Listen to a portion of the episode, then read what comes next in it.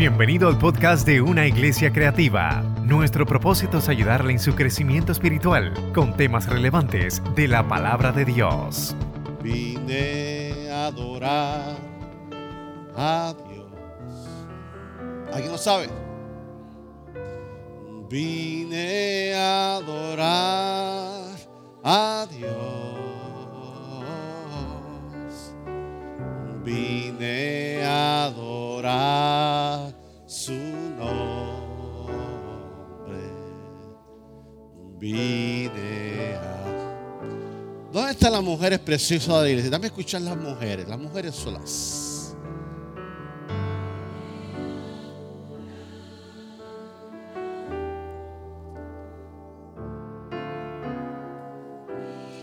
Pon tu carga en la mano del Señor en esta mañana.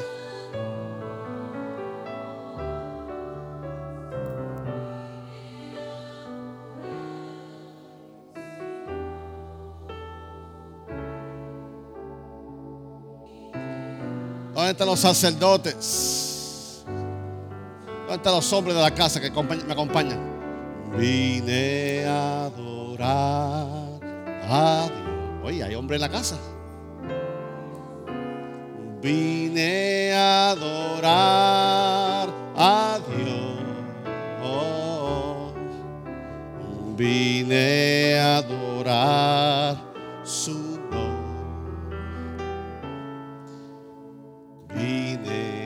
la iglesia cristiana Emanuel. Una iglesia, todo el mundo juntos. Le cantamos y adoramos al Señor. Vine a adorar. Ah, Aleluya exaltamos, Señor, en esta mañana. Oh Espíritu Santo de Dios, tú que lo sabes todo, tú que pesas los corazones, tú que sabes los pensamientos. Hemos venido a adorarte y alabarte solamente a ti. Adorar a Dios. Qué lindo es adorar a Dios en esta mañana. Busque conmigo el Salmo 22. Hello, girl. Salmo 22, vea conmigo.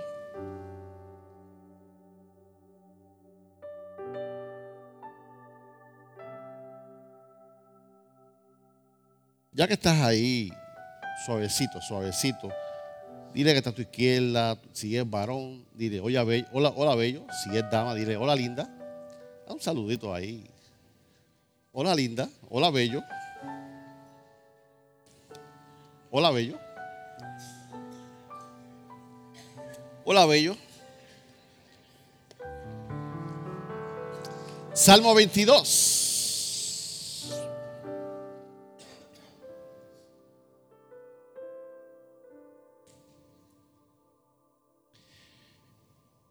Dice la primera parte, de ti será mi alabanza en la congregación. De mí será mi alabanza en la gran congregación. Porque tú eres Dios, te exaltamos y te adoramos. Gracias por amarnos. Gracias porque aunque a veces fallamos, mi Dios, tú sigues siendo fiel a nuestra vida, mi Dios. Padre, en el mensaje de hoy ya lo, ya lo sabemos. Ya lo hemos escuchado y todos los días lo practicamos. Pero siempre hay espacio para mejorar. Porque tú siempre nos impresionas y tú siempre nos asaltas con bendiciones, mi Dios. Y tenemos tantas razones por qué adorarte. Tenemos tantas razones por qué alabarte, mi Dios. Que hoy, mi Dios, queremos crecer en esta práctica. Espíritu Santo de Dios, glorifícate en esta mañana. En el nombre de Jesús. Amén. Amén. Cuando hablamos del propósito de la iglesia, cuando hablamos del impacto de la iglesia, del impacto de la iglesia, cuando hablamos de un cuadro amplio de la iglesia, son muchas áreas las que se debe atender y el pastor y la junta tienen que cubrir mucho. La iglesia tiene que cubrir el aspecto administrativo. La iglesia tiene que cuidar el cuidado emocional de la iglesia, el cuidado espiritual de la iglesia. A veces estamos arriba, a veces estamos abajo. A veces hay que decirle a la gente, le tomaste la tablilla al tro. ¿A qué tro? Al que te pasó por encima. Porque a veces estamos. Y cuando usted llega, hay días así. Y cuando usted llega a la iglesia, la iglesia en el cuadro completo tiene que cuidar emocional, espiritual. En el cuadro completo hay que desarrollar el liderato, desarrollar los líderes. Hay que bregar con los servidores, darle herramientas. Hay que trabajar con los ministerios y con las crisis familiares. La iglesia es un cuadro completo, es, complicada. y, Dios envió, en vez de enviar ángeles a ministrar a la iglesia, nos, envió a ti, a mí, a ministrar a la iglesia. La realidad es que cada congregación tiene su ADN, tiene la forma de hacer sus cosas. Por eso cuando usted llegó a esta iglesia, el pastor le dijo, tome asiento, tranquilo. No, pastor, para ser miembro, sí, no hay prisa para ser miembro. Porque aprenda y, en sus venas entre, porque Madeline es como Madeline es. Porque el pastor Isaac es así. Porque el paz es así, el ADN de la iglesia. Es bueno que usted lo entienda antes de tomar la decisión de que si esta es mi iglesia o no, para que usted vea si esta es la congregación que Dios le trajo. Porque es un asunto de familia, es un asunto del reino de Dios. Pero lo más importante no son los métodos. Lo más importante de la iglesia es la presencia de Dios en nuestra vida y en cada culto. ¿Cuántos lo creen? Es la presencia de Dios que cambia los corazones. Es la presencia de Dios que nos transforma. Es la presencia de Dios que llena la iglesia. Y es normal y debe ser normal que nosotros deseemos la presencia de Dios en cada culto, que deseemos la gloria de Dios en cada culto, que, que cada atmósfera de la iglesia sea palpable la presencia de Dios. En piano, no por quien predique, no por quien dirija, no por quien esté en el piano, no por quien sea mujer, no por quien sea en seguridad, no por quien los niños, no es por eso. Eso es importante. Eso es parte del cuadro importante. Pero nuestros, nuestros corazones van a ser transformados por la presencia de Dios. Y en lo más administrativo tenemos todo lo que la administración requiere. Tenemos un excelente equipo de adoración. ¿Cuántos lo creen? Tenemos un excelente sonido profesional, tenemos, tenemos un templo, tenemos un templo, tenemos aire acondicionado. Hace 19 años no había aire, sillas de metal, terminamos todo sudado, las, las hermanas se paraban con sus trajes bonitos y la, y, la, y la marca de la silla en moho a la parte de atrás.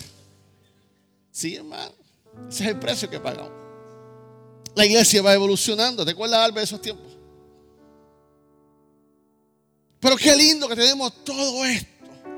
Y todo esto es importante para que nos sintamos con aire cómodo. Y es, gloria Dios por eso.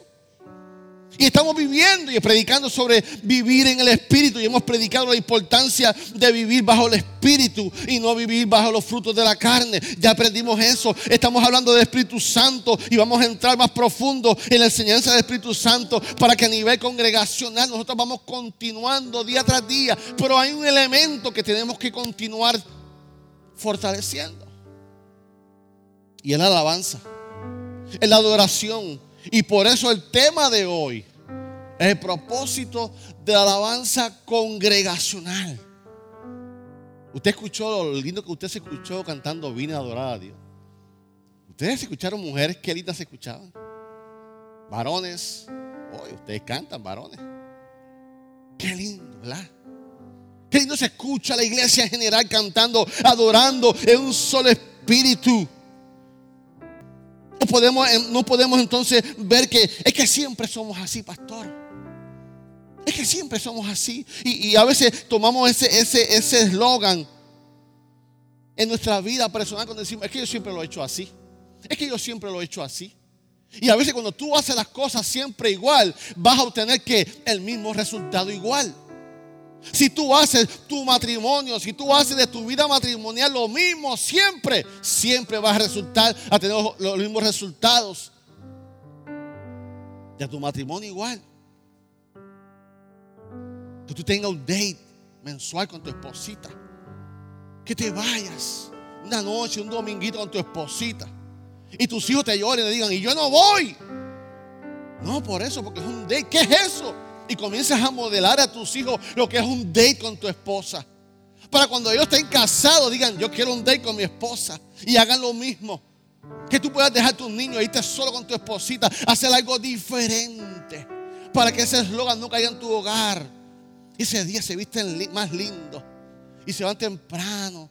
Y comen un sitio chévere. Y siguen compartiendo. Cambiando que la rutina. Y no tengas que decir, es que siempre lo hago así. La paternidad. Siempre hay espacio para mejorar la paternidad. Nuestras finanzas si siempre haces lo mismo en tu finanza, siempre vas a tener lo mismo en la finanza, en los ministerios, igualmente en la salud.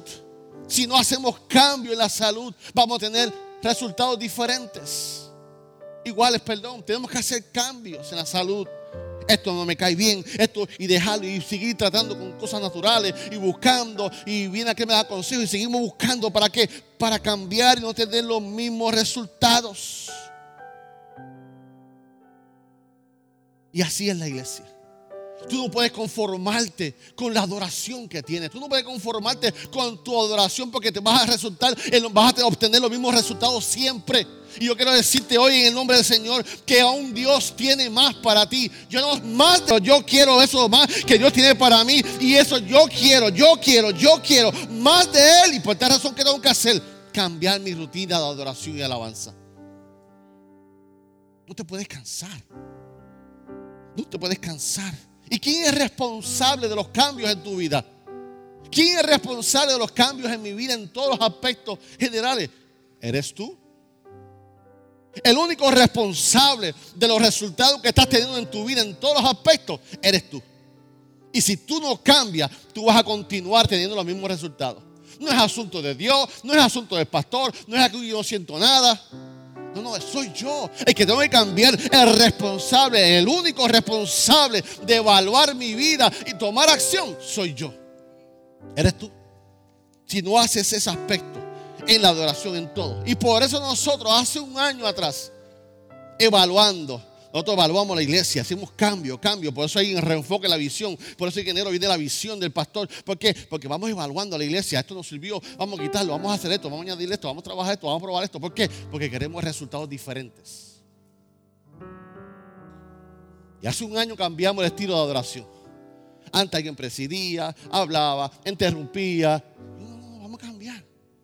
Que el momento de adoración sea corrido, que el momento de yo adorar a Dios sea corrido sin, intervención. Deja los anuncios para después, deja la visita para después, deja la visita para este momento. Y comenzamos a buscar para que, para que el momento de adoración de nuestra iglesia tenga mayor resultado en nuestra vida. Y si tú quieres tener mayor resultado en tu vida, tenemos que cambiar la actitud en la adoración a Dios. No te puede pesar cambiar, no te puede pesar venir a la iglesia. ¿Cuál es tu actitud? Oye, pastor, yo fui a una iglesia y había una atmósfera, pastor.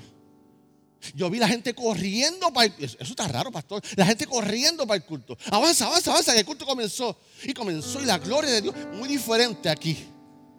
Muy diferente a otras iglesias. Sí. ¿Por qué?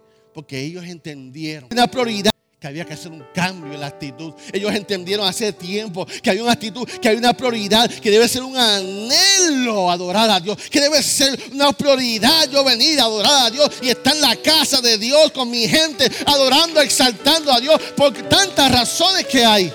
Y cuando lo entendemos, entonces nuestra actitud debe cambiar. Por eso tú lo sabes. Y para los que lo sabemos, qué chévere, lo vamos a repasar. Pero para ti nuevo que no has escuchado esto, vas a aprender por qué lo hacemos y cómo lo hacemos. Y el primer aspecto del mensaje es que la adoración congregacional es un aspecto vertical. Es un aspecto vertical.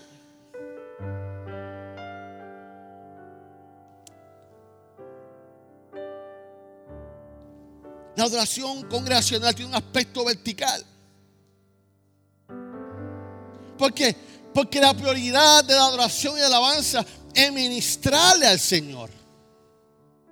Es ministrarle al Señor. La actitud no debe decir, Señor, bendíceme, dame más, dame más, que yo necesito más. Si tú viniste con esa actitud, ya sabes por qué no tiene los mismos resultados. Ya sabes por qué tiene los mismos resultados. Porque tu actitud tiene que cambiar. La adoración congregacional tiene un aspecto vertical. ¿Cómo estuvo el culto? Ah, de 1 al 10 el culto estuvo como un 6. Pues el, pastor cantó ese, ese me gustó, pero le voy a un punto más pastor. Voy a un punto así, sí, ahí. Porque además es muy moderno y, el pastor se fue al fashion ese me gustó porque ese es de mi tiempo. Pero la semana pasada estuvo mejor. Ah, la semana pasada estuvo mejor. ¿Cómo estuvo el culto 1 al 10? La razón primordial de alabanza y adoración congregacional es bendecir, ministrarle al Señor. Es ministrarle al Señor. Entonces, la pregunta sería, Señor, ¿cómo estuvo mi culto hoy? Señor, ¿te bendejimos la adoración hoy? Señor, ¿recibiste mi alabanza? Señor, ¿Aprobaste mi adoración? ¿Aprobaste el servicio de la iglesia creativa? ¿Lo aprobaste? ¿Recibiste? O el Señor se dijo, o el Señor dijo, yo escucho algo por ahí, pero lejito. O el Señor detuvo el cielo y dijo, espérate, espérate, ángeles, shut up. Que la iglesia cristiana de Manuel me está adorando. Hagan silencio, que la iglesia de adoración me está adorando ahí Junco. Quien debe aprobar nuestro culto es Dios quien debe aprobar mi adoración. Y por eso es vertical. Por eso es vertical, porque se trata de dar. El Evangelio todo se trata de dar. Todo. Y eso es lo que la gente le incomoda. Yo quiero ir iglesia para recibir, para que me den, para que mi Dios me bendiga. Y el Evangelio se trata de dar. Y el primero que dio todo fue Dios Padre, que dio su Hijo su único hijo por ti, por mí. Por tal razón, en la adoración congregacional es vertical porque yo adoro, ministro a Dios. Proverbios 11:25 dice, se lo puse en tres, tres formas. El alma generosa será prosperada. Y el que saciare, él también será qué? El que saciare, él también será saciado. El generoso prosperará. Y que reanima a otro será reanimado. El que es generoso progresa. Y el que siembra también que. Cuando Jesús lo dijo, se refería a esto. Lo tomó de ahí. Así que cuando tú decides bendecir al Señor, por ende es una oración vertical. Yo decido bendecir al Señor y por esta razón el Señor me bendice no es que el Señor me bendiga a mí. Y cuando yo salga de fuiste cuando yo salga donde estoy estancado en todo, oh Señor, gracias, fuiste tú. El vertical es, Señor, yo te bendigo a ti. Y por consecuencia, por efecto, entonces yo soy bendecido, yo recibo bendición. Todos conocemos al rey David, al joven, al joven David. David, el salmista, fue reconocido como el hombre conforme al corazón de Dios. Y hoy muchas de las alabanzas que cantamos y la Biblia nos exalta, nos lleva a la alabanza gracias a Él. Él es el mero mero de la adoración. No fue Marco Huit. No, es David. Es David fue. David es maracachimba de la adoración. Pero David tuvo etapas en su vida. David fue rey pero cuando fue en adolescencia, fue que él mató a Goliat. ¿Se acuerdan de eso? Goliat era el representante de los filisteos. Tenía por 40 días y por 40 noches a Israel metido en las cuevas, asustados. Los amenazaba. Y David fue usado por Dios y mató a Goliat. Luego de eso, en la adolescencia, la gente cantaba en Israel, David, Saúl mató a miles y David mató a sus diez miles. La gente cantaba. Saúl mató a miles, David a sus diez miles. Y eso cogió al rey y lo envolvió. ¿Qué pasó con eso? David huyó 14 años de rey Saúl. Usted sabe esa historia.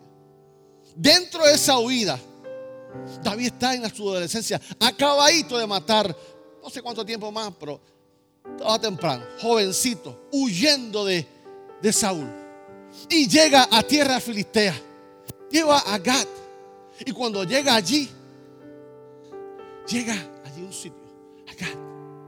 Los soldados del rey lo ven. Dicen, adiós. Ese no es David. Ese no es David que dicen, es que cantan por ahí que dice que Saúl mató a mil y a diez mil se engalo. Y cuando David entra y pregunta dónde está, ah, le dicen Gad, tierra de, de, de, ¿ah? de Filisteo, gracias. Pero cuando David entró en temor, cuando David entró en pánico, le dijeron, dijeron, y aquí reina el rey Aquís. Uh. Ahí David se asustó. Esta historia no está ahí.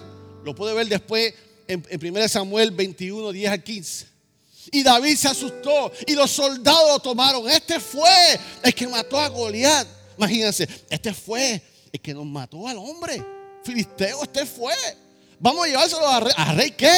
¿A rey qué? A rey aquí se lo vamos a llevar. Se paniqueó. ¿Sabe por qué?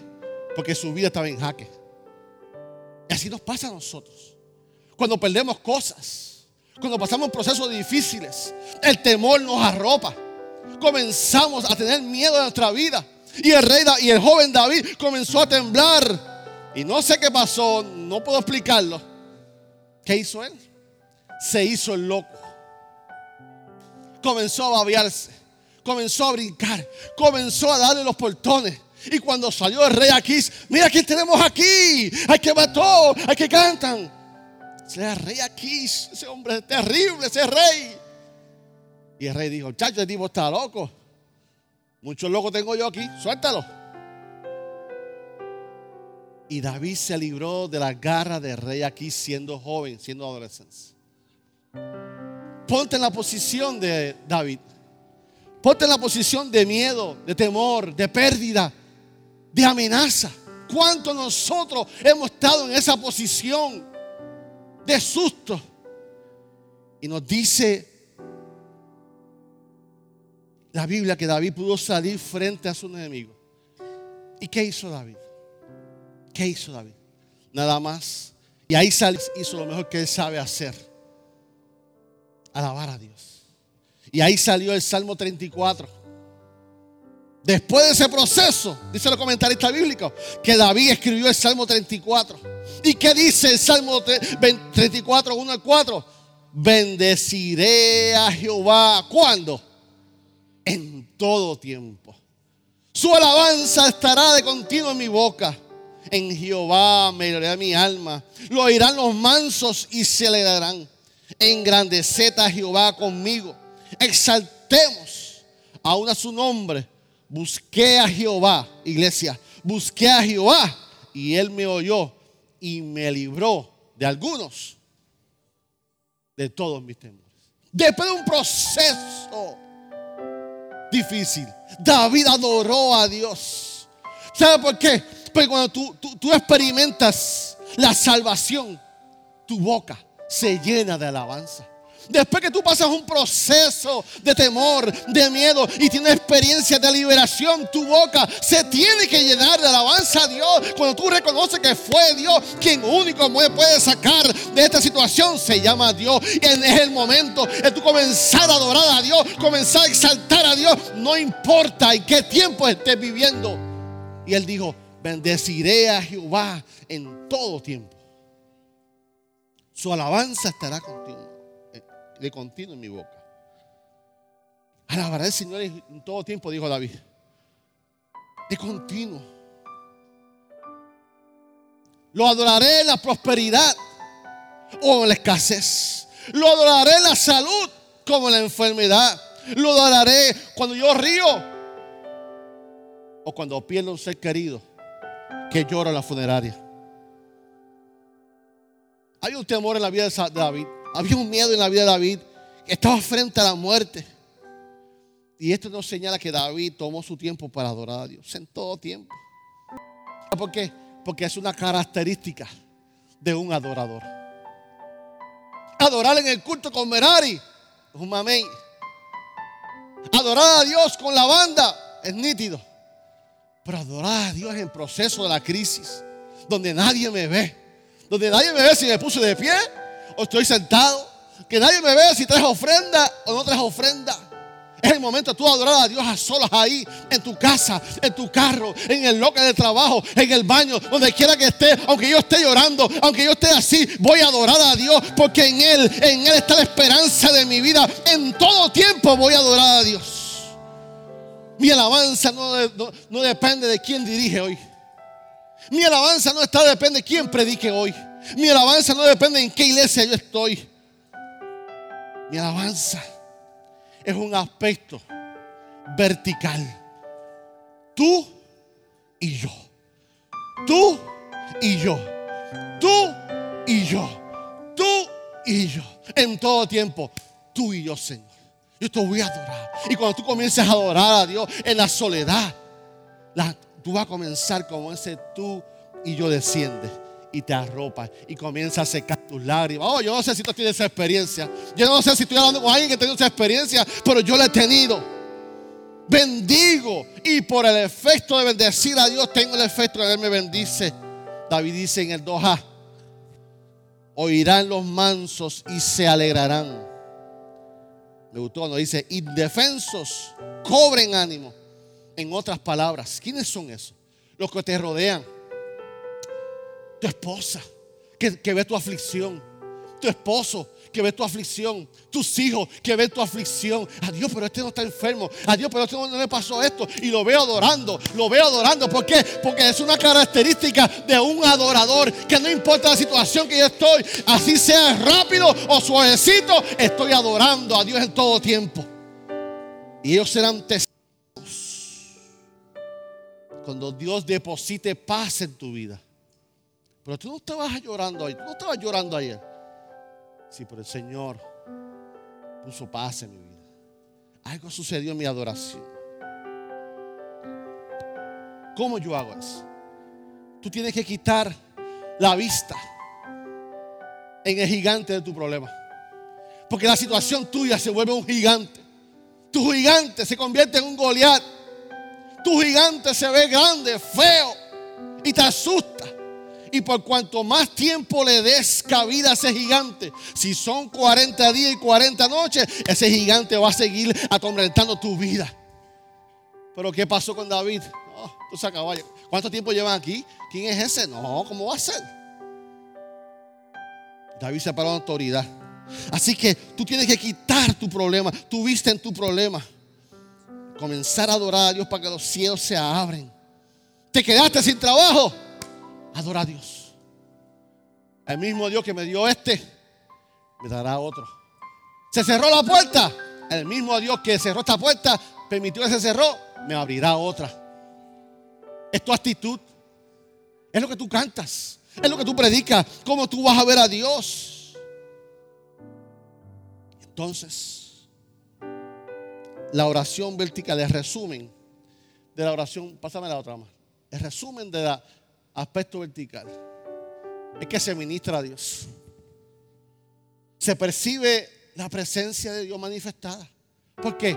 Porque cuando tú adoras, entonces tú percibes la administración de Dios. Se hallan nuevas fuerzas en la presencia de Dios. Cuando tú adoras a Dios. Nunca lo has hecho. Pruébalo. Lo dejaste de hacer. Comienza a hacerlo. Porque todos hemos pasado por esos procesos. Así que en la congregación, en la adoración congregacional, el primer aspecto es que es un aspecto vertical. Segundo aspecto, porque yo adoro a Dios y bendigo a Dios, Él me bendice. El segundo aspecto de la adoración congregacional es el aspecto horizontal.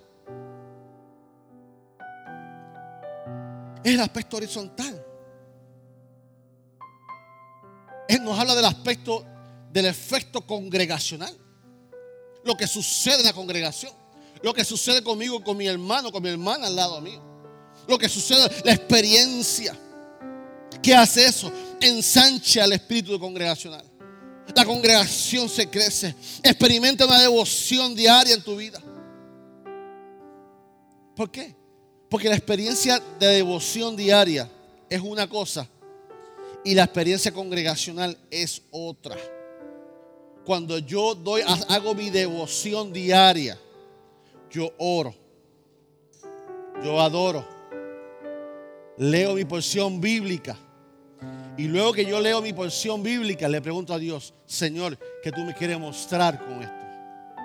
En cómo, cómo esto se aplica a mi vida y tú permites que Dios te hable y Dios te hable por la palabra de Dios. Por eso la devoción es nuestro desayuno espiritual.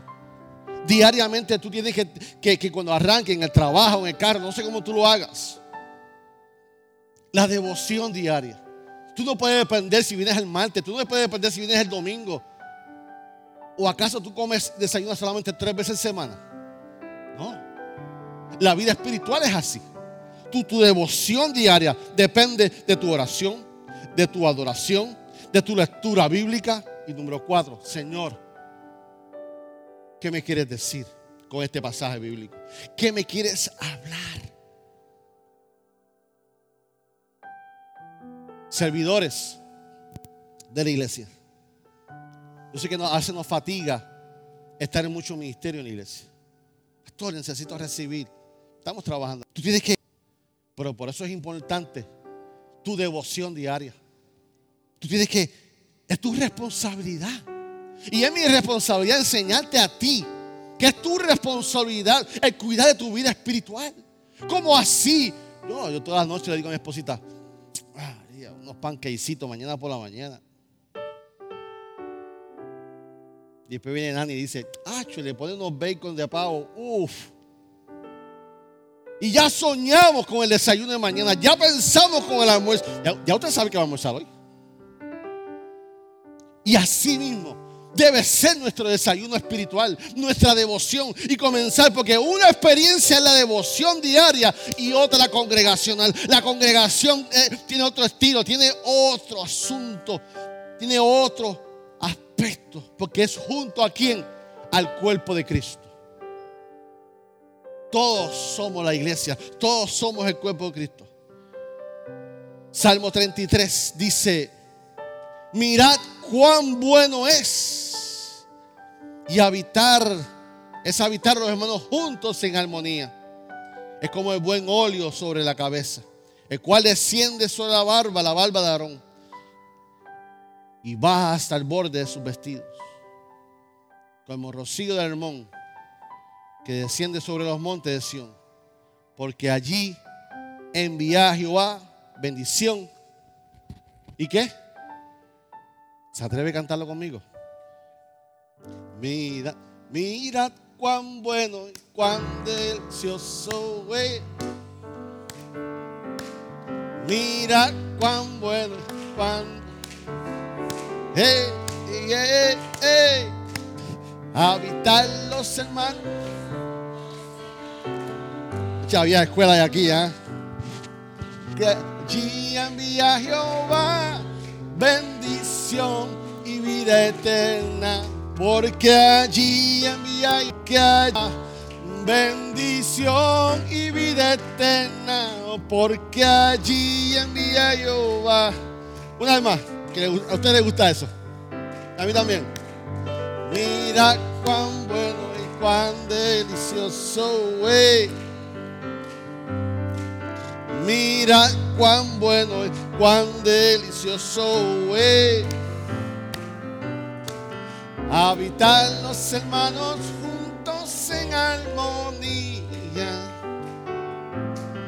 Porque allí envía Jehová bendición y vida eterna.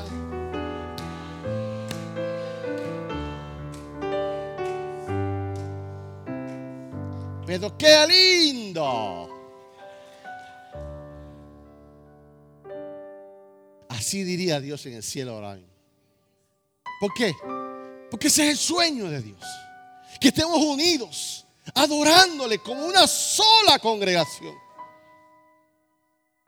Y cuando la, la congregación tiene un aspecto horizontal, nos habla de unidad tocamos el corazón de Dios. Por eso se manifiesta la presencia de Dios, porque ahí está el pueblo unido, ahí están mis hijos como yo los quiero. ¿Verdad que a usted le gusta disfrutar a sus hijos cuando van a su casa? Están todos, todos, todos los pichones juntos. Usted disfruta eso. Así, Dios es papá, no se olvide. Dios es papá, disfruta ver sus hijos y cuando yo adoro la congregación junto con alguien y veo a alguien llorando, me identifico. Dios, Señor, bendícelo. Señor, tócalo. Señor, mira su carga. Cuando yo estoy en congregación y veo a alguien danzando, se me pega y yo empiezo a danzar. ¿Por qué? Porque el efecto horizontal es así. Cuando usted ve a alguien en la congregación llorando y se tira al altar, usted tiene que decirle abrazarlo y besarlo y decirle una palabra de parte de Dios. Levántate en el nombre del Señor. Decirle, tú no estás sola o solo. Ensancha. El aspecto horizontal ensancha la congregación. El aspecto congregacional crece el amor fraternal los unos a los otros. No hay mejor tiempo de servir a Dios en el ambiente de, de la adoración. Primera Juan 4:21 dice, y nosotros tenemos este mandamiento de Él, el que ame a Dios, ame, ame también a su hermano. Es el momento más lindo de nosotros tener la congregación horizontal. Cuando Dios te inquiete a abrazar a alguien, dama. Y usted está adorando a Dios. No entiende que son caprichos suyos. No. Posiblemente no lo ha entendido. Dios te está hablando, diciendo, vete, abraza a esa hermanita. Pero yo no la conozco. Vete, abraza a esa machita, muchacha. ¿Por qué? Porque tú no sabes lo que esa muchacha, esa mujer, ese hombre de Dios está orando en esos momentos. Diciendo, el Señor, si tú me abrazaras. Y de momento sales tú. Quise abrazarte. ¿Sabes qué? No hay que ser pastor para eso. No hay que ser diácono para eso es simplemente ser sensible al Espíritu de Dios. ¿Y por qué el Espíritu es sensible? Porque cuando adoramos a Dios a nivel congregacional, va a comenzar a desatar el Espíritu Santo, el poder como querer hacer y Dios te va a usar. Y por tal razón el gozo se esparce, por tal razón esa naturaleza se nota en tu vida. Un amor fraternal palpable algo visible del corazón de Dios, que donde está el Espíritu Santo de Dios, ahí está Dios. Yo no sé usted, no ser parte de, pero yo quiero ser parte de una iglesia así. Yo quiero ser parte de una iglesia así. Yo quiero ser parte de una iglesia así. Sensible al Espíritu de Dios, sensible a la oída de Dios. La congregación, al aspecto horizontal, ensancha el Espíritu. Crece el amor fraternal mutuo ensancha la congregación, crece en amor ministerial. También se refuerza la verdad del Espíritu. Colosenses 3:16 dice que el mensaje de Cristo, con toda su riqueza, llene sus vidas, enseñándose y aconsejándose unos a otros con toda la sabiduría que Él da.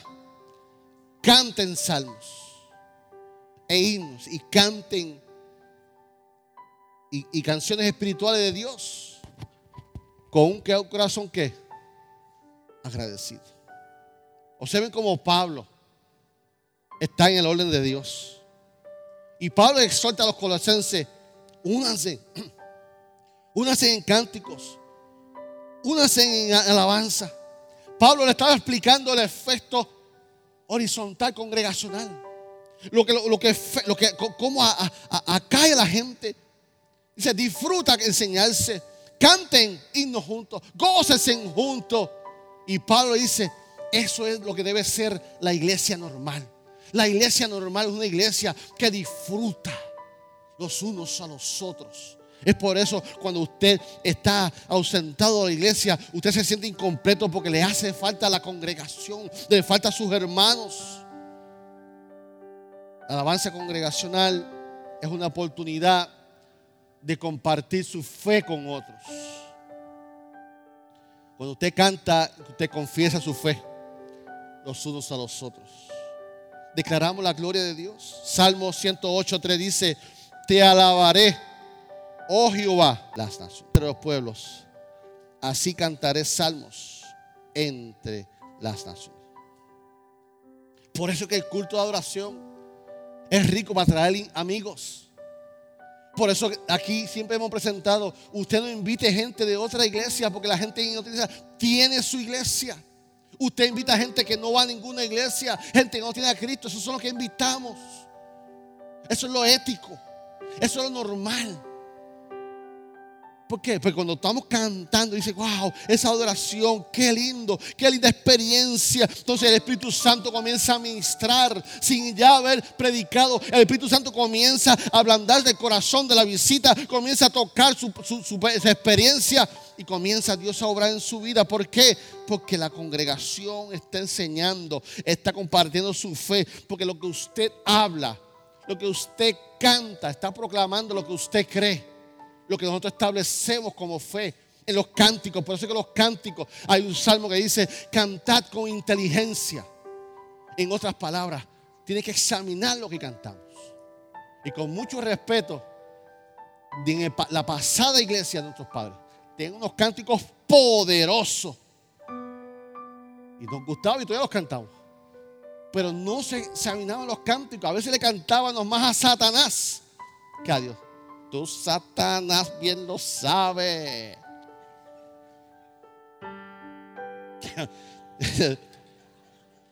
que muchos lo cantaron. ¿ah? Yo no tengo tiempo para él. Yo no vengo a la iglesia a cantarle a él. Él está vencido, aunque no se da por vencido. I'm sorry for you, my friend. Yo no tengo tiempo para ti. Mi alabanza es para Dios. Mi alabanza es para Dios. Y solamente, ¿de qué tú me hablas? No, no, no. ¿De quién? No, no, yo no conozco. Vete de eso. Mi alabanza. Así que el aspecto congregacional tiene el aspecto vertical. Que habla de Dios congregacional y tú. El aspecto de alabanza de oración congregacional tiene el aspecto horizontal. De mis hermanos, la congregación, mi gente, que ríe y baila conmigo, como va al funeral, y llora conmigo. Y tercero y último, el aspecto congregacional tiene un aspecto que se llama interior. El aspecto interior. Es cuando tú adoras a Dios sin inhibiciones. En otras palabras, sin reservas. Cuando tú vas con tu, corazón ahí Así me siento. Así me siento en el piso o así me siento agradecido. Cuando tú vas delante de Dios sincero, transparente delante de Dios, total, Dios sabe cómo tú te sientes. Dios sabe, ¿a quién, tú quieres engañar? Dios sabe cómo tú te sientes. Frustrada, frustrada, Dios lo sabe. Pero Dios quiere ver cómo tú, tú vas, cómo la bateas en esta. Entonces, cuando tú vienes de adoración, tu interior, tú vienes transparente delante de Dios. Que Dios sabe lo que estás pasando. Dios quiere escuchar. ¿Verdad que te gusta escuchar a tus hijos? Mamita, pero yo soy tu papá, dímelo. ¿Verdad que sí? Mamita, pero yo soy tu papá, ten confianza. Así mismo Dios. Mamita, papito, ven, dímelo, dímelo. Entonces, ser transparente. Porque si tú, tú tienes que ir practicando. Porque tú vas a ser transparente en el cielo. Así que debes ser transparente en donde? En la tierra. Y cuando tú seas transparente delante de Dios, Tú estás quitando toda barricada. Tú estás quitando todo estorbo. Todo lo que te incomoda, todo lo que está obstruyendo tu fe, que está creando desánimo, tú lo quitas. Señor, hoy me siento chuleta. Hoy me siento cancán. Hoy no tengo deseo de adorarte. Hoy estoy que le meto tres bofetas al pastor. Me puse bracer, no, no puede dar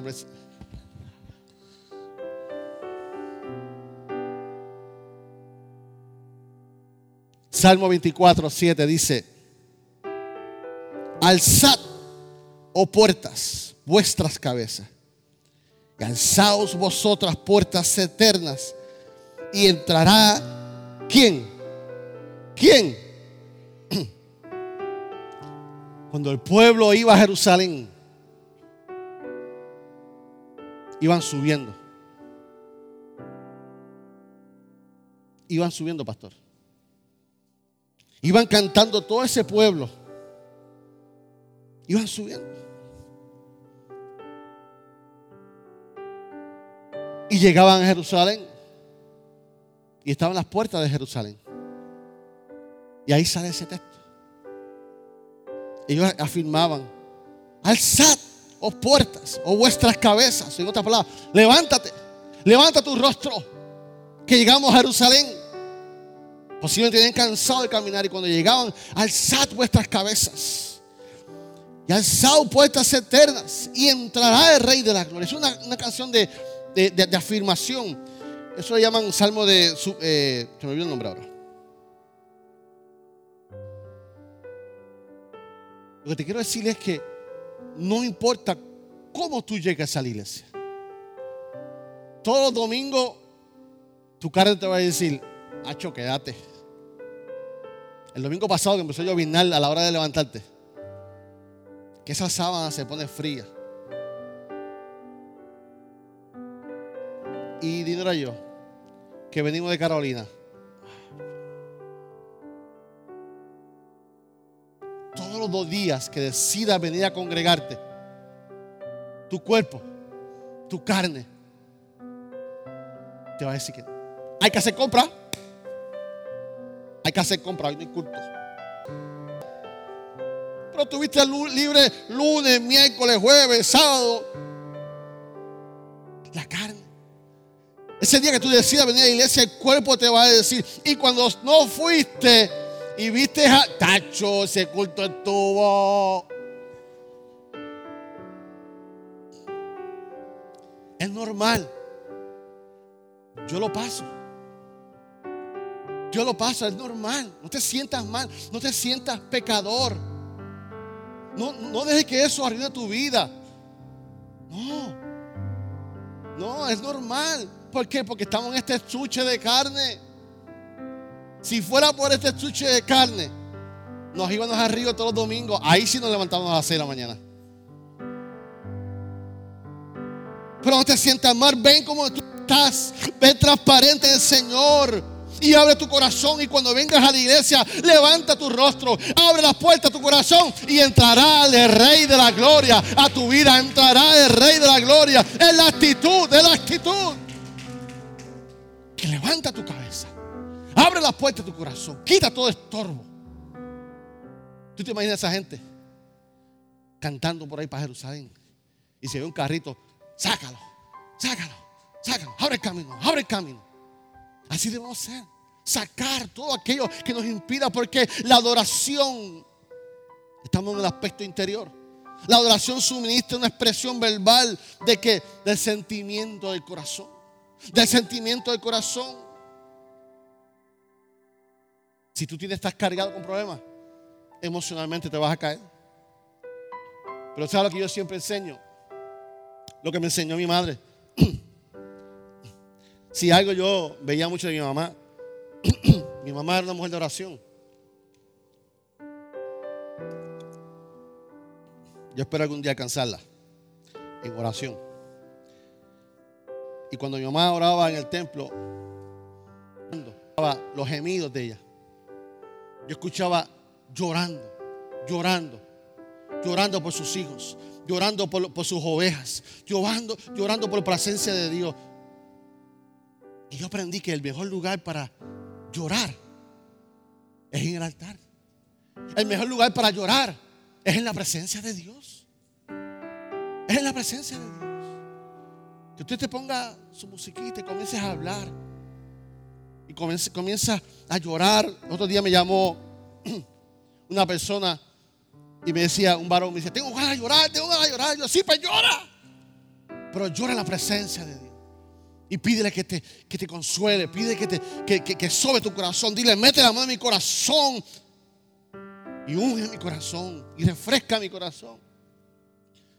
Porque tú y yo no podemos engañar a Dios. Dios sabe cómo tú te sientes. Dios sabe lo que estás pasando. No hay nada mejor que venir frente al altar y humillarse delante de Dios. La adoración hace que aumente tu fe. Tu fe va a oír. Sabemos que la, la fe viene por oír, del oír de la palabra. Eso nos dice la palabra. Lo sabemos, lo predicamos. Pero es en la adoración que confesamos lo que sentimos por Dios. Es comenzamos a, a levantar nuestra fe en el nombre del Señor. La adoración prepara al creyente para lo próximo que Dios tiene para ti. Cuando tú en el aspecto interior sacas todo y, eres transparente de Dios, en otras palabras, ya tu corazón está preparado para recibir lo nuevo que Dios tiene para ti. Lo que estás viviendo es una temporada. Lo que estás viviendo va a pasar. Va a pasar. Pero después que pasa esta temporada, sale el sol nuevamente. Los pájaros comienzan a brincar otra vez. Los coquis comienzan a festejar. Tenemos que aprender la naturaleza. La naturaleza es la primera en de ella. No sé que la temporada pasó y comienza a pitar y comienza a cantar. Tenemos que aprender de ella que pase esta temporada, que rápido pase, porque algo de parte de Dios viene para tu vida. Viene para tu vida. Yo no sé si alguien lo entiende. Algo nuevo de parte de Dios viene para tu vida. Algo de parte de Dios viene para tu vida. Y es razón para tu adorar a Dios. Lo próximo que Dios tiene en tu vida. Isaías 43. Adoración me acompaña, estoy terminando. Isaías 43, 19 dice, he aquí, yo hago qué?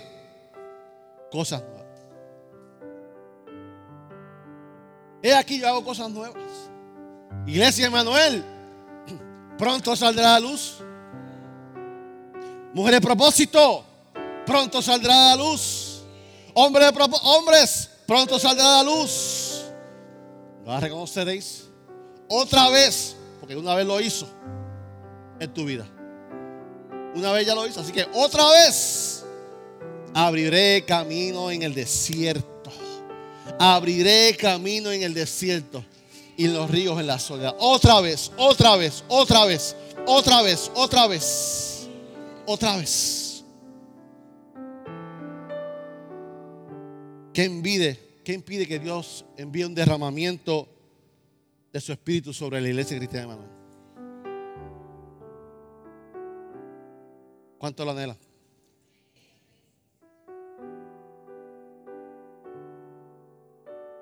Nunca se olvide que Él es papá. Nunca se olvide que Él es nuestro Dios. Nunca se olvide que Él es nuestro Dios. Y no puedes permitir que, que la mala experiencia lamentable que tuviste con tu papá, si tuviste mala experiencia, afecte la imagen de papá en tu vida. Porque eres superior a nuestro padre. Entonces, el salmista dijo, el que, termino con esto, 50-23, Salmo 50-23, el que sacrifica alabanza, me que, me honrará. Y al que ordenare su camino, le mostraré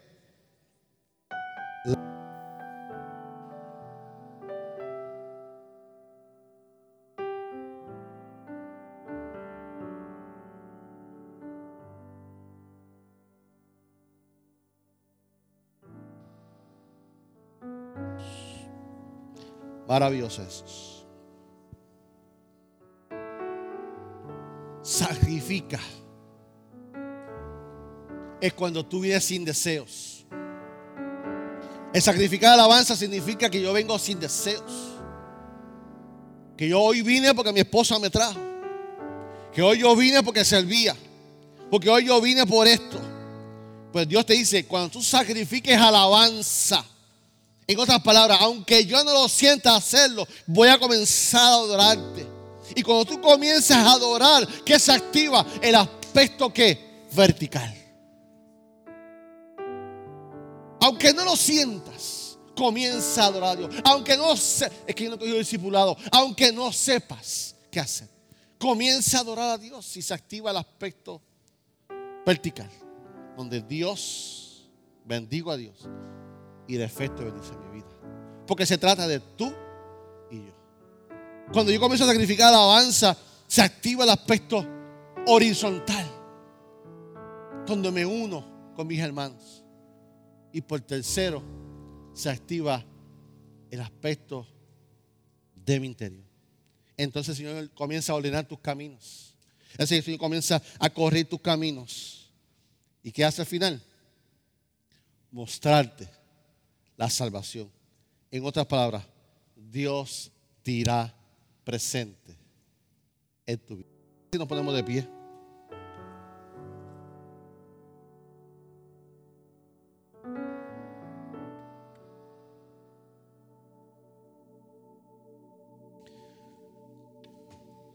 Señor Jesús,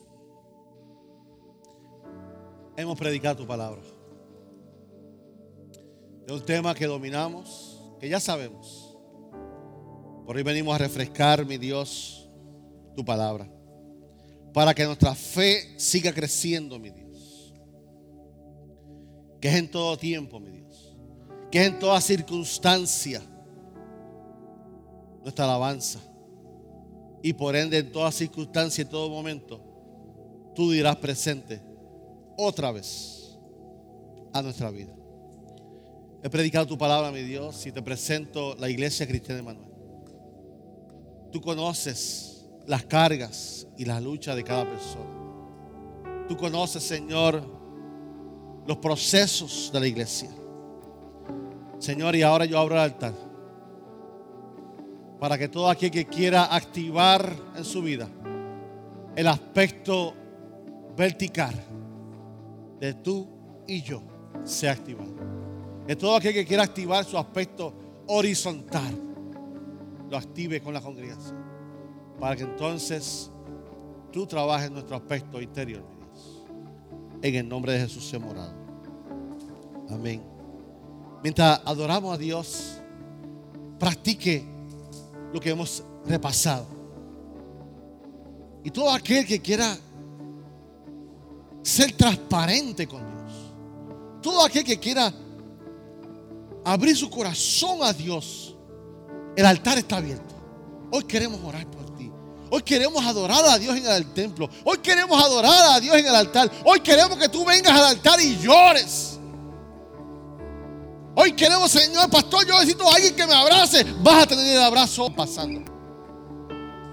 Pero ahora, congregacionalmente, mientras algunos van pasando, yo te invito a que cierres tus ojos y adoremos a Dios este cántico en estos momentos.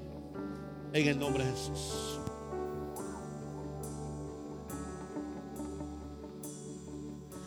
No tengo nada para ofrecer. Nada que te pueda sorprender, solo un corazón quebrantado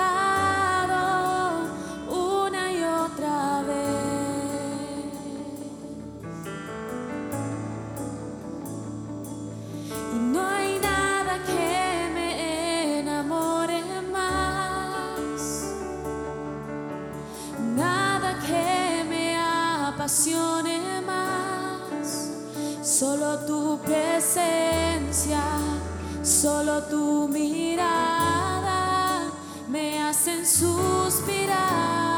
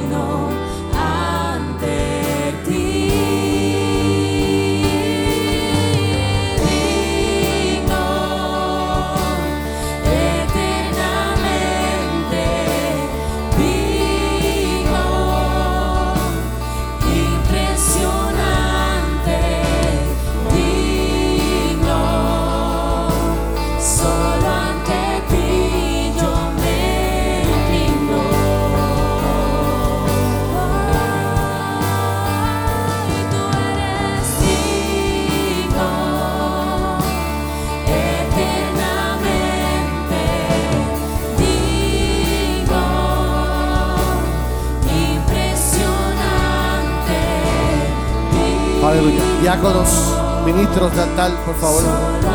Miembros de gobierno, les invito a ministrar. Les invito a ministrar.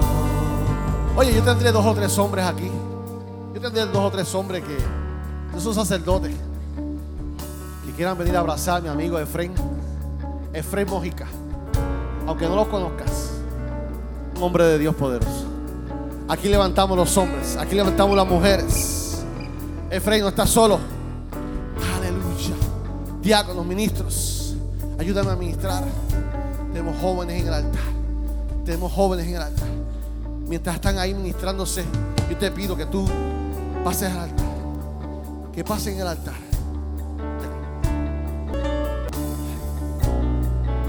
Maravilloso Jesús. Luis. Maravilloso. Adoramos a Dios. Manténgase adorando, iglesia. Adore a Dios, adore a Dios, iglesia. Manténganse en comunión y cantamos junto a ellos. Aleluya. Oh, No tengo nada para ofrecer, Transparencia delante de nada que te pueda Transparencia. sorprender. Aleluya. Solo un corazón quebrantado una y otra vez. Aleluya. No hay nada, no hay nada que me enamore más, nada que me apasione más, solo tu presencia, solo tu mirada me hacen suspirar.